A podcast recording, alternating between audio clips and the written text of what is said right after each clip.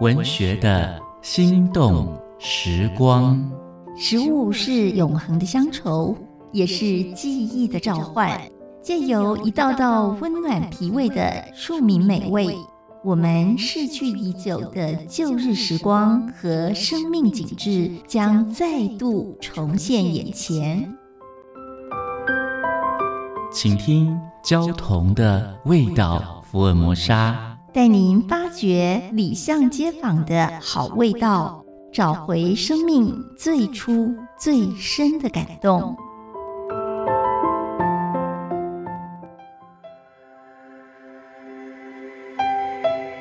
大家好，我是焦桐，今天和大家分享的是文山包种茶。每一次出远门，娇妻都陪我散步过大南桥，来到木栅的张学兴茶行买伴手礼，买的不外乎是文山包种。木栅铁观音，还有乌龙茶。文山包种茶用手工采摘软嫩的茶茎，一心二叶培制而成。理想的外观是紧结为条索状，叶尖卷曲自然，幼枝连理。适合制作的品种有清新乌龙、台茶十二号、台茶十三号、台茶十四号等。优质的成品外观墨绿，而且有光泽，花香清晰。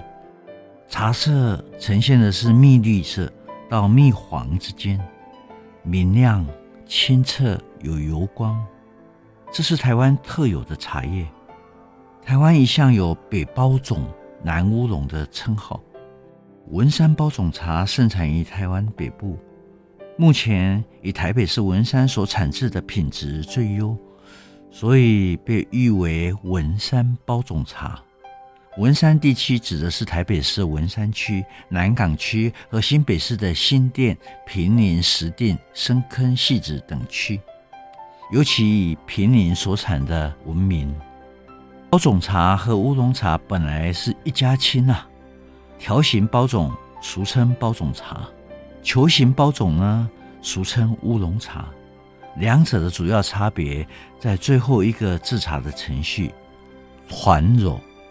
像我这种被一些风霜折磨过的老头，大概比较喜欢喝炭焙稍重的茶。娇妻过世以后，我编了一本书，叫《晒恩爱》。这本文集呢，收录了几张他青春少女时候的照片。仿佛含苞待放的香花。那时候的《中国时报》副刊主编简白看了，说他想到日文“淡丽”这个词。我很不谦虚地回答：“他年轻的时候确实是正妹啊，不然我干嘛娶她？”少女情窦初开，像文山包总茶那种气息，轻发酵、清香、温柔、纯净自然。茶韵像回忆，娇妻过世后，我觉得她越来越美，越来越清香、恬淡、聪慧、灵活，好像茶的味道一样。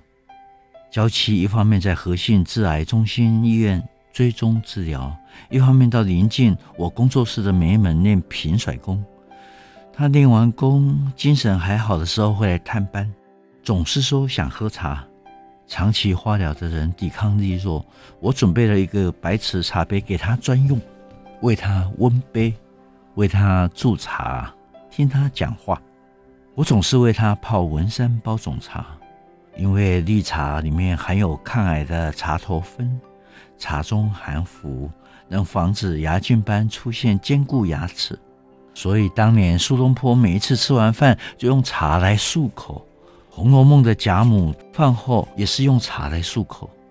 我希望生活能够像出产的茶叶，清淡不香，最好就是一心二叶的清新乌龙，希望能长久。但是往事如水如雾，如今如今，我仍然为他留着那个白瓷茶杯，遗憾不能一起品茗了。文学的心动时光，交同与您品尝岁月的美好记忆。